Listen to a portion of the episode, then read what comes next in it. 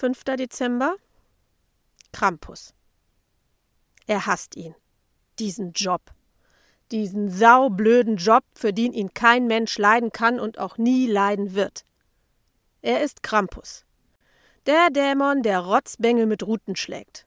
Der, der den Kindern statt Äpfel, Nuss und Mandelkern nur Kohle als Präsent entgegenwirft.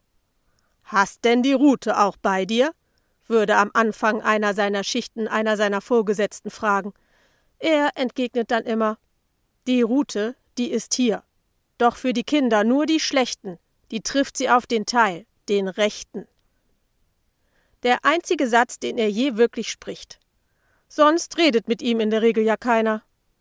Dieser Satz wurde auch in einem populären Weihnachtsgedicht verewigt, auch wenn er nicht wirklich darin vorkommt.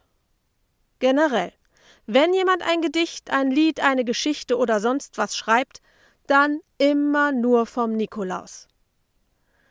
Ach ja, der Nikolaus. Er beneidet den Nikolaus. Er war schon immer sein einziger Kollege und das schon seit Jahrhunderten. Er machte den 5. Dezember, der Nikolaus den 6. Dezember. Der eine bestraft die Schlechten und der andere belohnt die Guten. Perfekt im Gleichgewicht.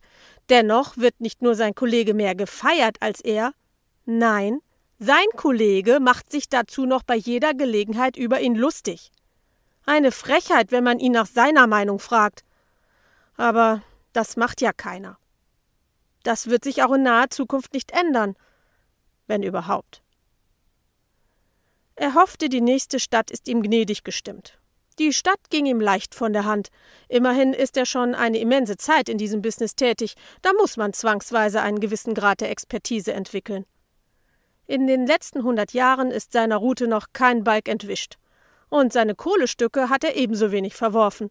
Mit denen trifft er nach wie vor immer ins Schwarze. Er hasst ihn.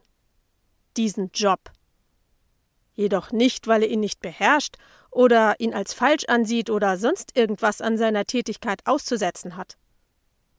Anerkennung. Die fehlt ihm. Anerkennung für seinen einzigen Sinn im Leben.